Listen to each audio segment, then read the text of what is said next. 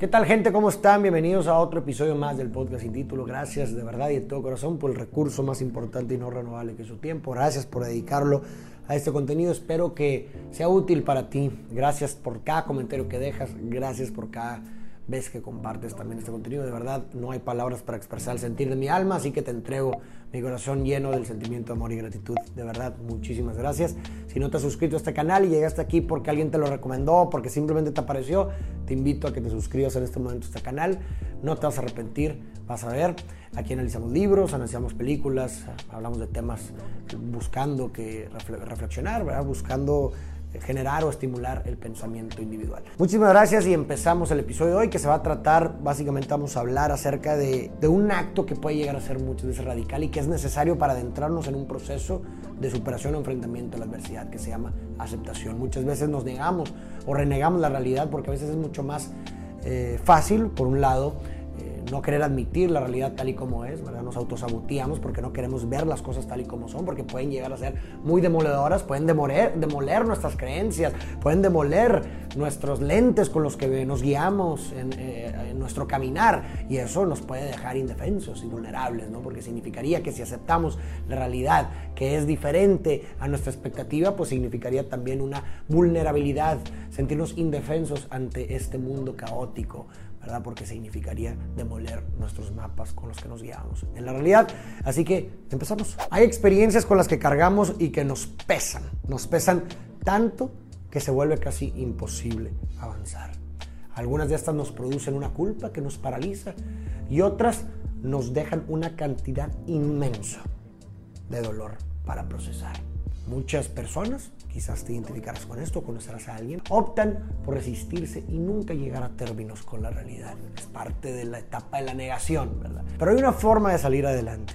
Y esta inicia definitivamente a través del camino de la aceptación de la realidad tal y como es. Y esto, en algunos casos, es un acto radical. Imagina que una persona que amas te traicionó. Puedes responder ya sea ignorándolo o resistiendo el hecho de que pasó, pero la única cosa que eventualmente nos conducirá a una sanación es la aceptación o el reconocimiento del hecho, independientemente de, su naturaleza. Ojo, esto no quiere decir que se condone o se apruebe la situación, para nada. Aceptar o reconocer, me gusta utilizar ambas palabras como sinónimos o parecidas, es decir, estoy en esta situación, no la apruebo. No pienso que está bien, pero es lo que es y no puedo cambiar lo que sucedió. Esto significa que reconocemos, por eso utilizo aceptar y reconocimiento como similares, esto significa que reconocemos de una forma sincera lo que está pasando en nuestro alrededor y dentro de nosotros mismos, porque resistirse a la realidad solo intensifica nuestra reacción emocional. Pelearse con la realidad solo crea sufrimiento, un excedente de sufrimiento. El excedente de malestar se produce efectivamente cuando nos rehusamos a aceptar el dolor en nuestras vidas. Las personas solemos decir, no puedo con esto, o esto no es justo, esto no puede ser verdad, y no debió haber sido así. Es como si pensáramos que rehusarnos a aceptar la realidad hará sea menos verdadera. Resistirse a aceptar que una persona te traicionó no cambia la situación, es un hecho, ya sucedió, no se puede cambiar. Y esto solo agrega sufrimiento a la experiencia. Salir adelante de cualquier situación y encontrar formas para realmente procesarlas se hace a través, insisto y reitero, de la aceptación y el reconocimiento. Piensa en esto, uno no se pone una venda si niega la existencia de la herida en primer lugar. Primero la reconoces, admites que has sido herido y posteriormente inicias el proceso de sanación para que cicatrice de la mejor forma. Por otro lado, muchas personas piensan que la aceptación significa pasividad y rendirse y por lo tanto una debilidad, pero esto es muy incorrecto, esto es todo lo contrario. La aceptación y el reconocimiento significa que una vez que aceptas y reconoces la realidad, podemos entonces determinar la mejor forma para responder. Podemos decir, muy bien, reconozco que esto es así, ahora, ¿qué haré al respecto? ¿Cómo responderé? En otras palabras, podemos decir que la aceptación y el reconocimiento nos conduce a la resolución del problema. Si algo no nos gusta, tenemos que primero que aceptarlo y reconocerlo antes de intentar cambiarlo o sanarlo. De otra forma, solo estaremos gastando nuestra energía y tiempo peleando con la realidad. Y nada quita más energía que luchar contra lo que no puedes cambiar. Es una batalla inganable que solo producirá, insisto y reitero, exceso de malestar. Además, hay algo más débil que negarse a observar las cosas tal y como son y voluntariamente vivir en un estado de feliz ignorancia simplemente porque no se quiere confrontar la dolorosa realidad. Somos muy buenos y creativos, ¿verdad? Para ignorar y negar. Empujamos los traumas hacia la oscuridad, nos tomamos nuestro dolor o incluso creamos una red de mentiras que nos protegen de lo que realmente está sucediendo. Y lo entiendo, de verdad, es algo súper entendible, es un mecanismo de defensa. Aceptar la realidad es difícil y más aún cuando esta es sumamente dolorosa. Nadie quiere experimentar dolor, decepción, tristeza o pérdida.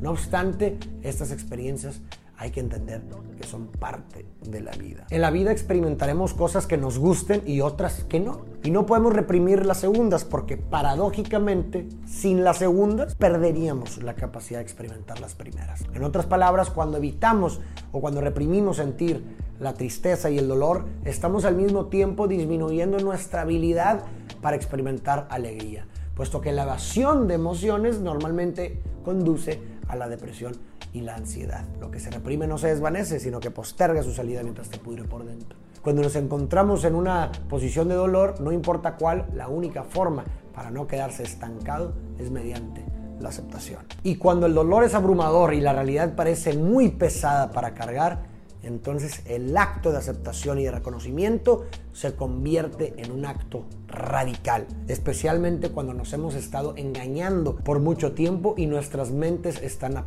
punto de explotar. El dolor es insoportablemente doloroso. Y también cuando las cosas que aceptamos están en conflicto con nuestras ideas y creencias de cómo creemos que debería de ser la vida. La aceptación radical es el reconocimiento de aquellas cosas que son insoportablemente dolorosas. Cosas como un abuso, aspecto de nosotros que no nos gustan, una enfermedad crónica o errores que hemos cometido en el pasado y la culpa que se deriva de todo esto. La aceptación radical se trata de aceptar la vida como es y no resistirse a lo que no se puede cambiar. Se trata de decir sí a lo que sigue, de darle una oportunidad a lo que sea que siga. Eso es aceptación, un acto poderoso en donde se toma un respiro profundo, nos paramos derechos con los hombros hacia atrás, miramos al abismo y le decimos, estoy dispuesto a darle una oportunidad a lo que sea que sigue y no me acobardaré de las consecuencias de hacerlo. Es necesario poder dejar ir y superar aquello que hemos estado resistiendo por largo tiempo. Porque como dijo Jung, lo que se resiste persiste y lo que se acepta se trasciende. Ahora, ¿cómo podemos llevar este pensamiento a la práctica? Primero, reconocer la realidad. Reconocer que lo que pasó, pasó.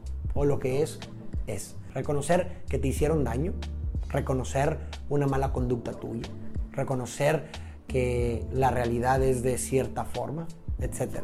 Recuerda que esto no significa que apruebes dichas cosas ni que las justifiques, solo significa que reconoces que son reales. Y segundo punto, una dicotomía del control para elegir la mejor forma de responder.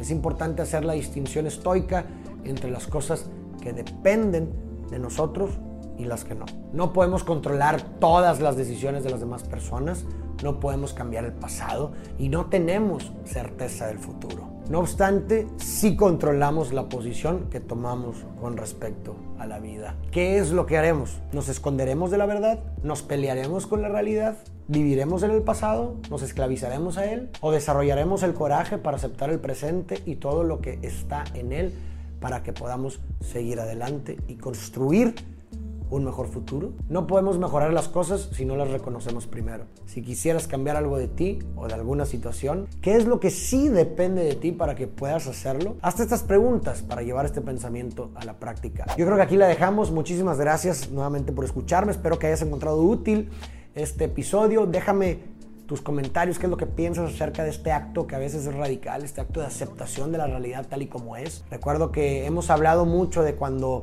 cómo el resentimiento surge cuando las expectativas que nosotros tenemos del mundo no coinciden con la realidad. Y muchas veces eso es lo que sucede aquí. Y el arma, precisamente para nivelar lo que tú esperabas o dejar ir de tus expectativas para que se nivelen con realidad es el acto de reconocimiento y la realidad. Porque cuando tú aceptas y reconoces la realidad tal y como es, tus expectativas se nivelan con lo que es, con la realidad. Y insisto, porque muchas veces se abusa y se desconfía de la aceptación porque se cree que es pasividad. No es pasividad, no es condonar, no es justificar. Aceptar es reconocer las cosas como son para que entonces podamos elegir la mejor forma de responder. Eso es lo importante. La aceptación nos conduce, en resumen, a la resolución del conflicto. Solo podemos iniciar este proceso de sanación una vez reconociendo la realidad tal y como es. Espero que te haya gustado, te agradecería si lo compartes este episodio con alguien más. Creo que aquí sí podemos hacer un poco más viral la sabiduría. Coméntame, déjame un comentario el que tú quieras, si quieres un punto, lo que tú quieras para que podamos tantito ahí promover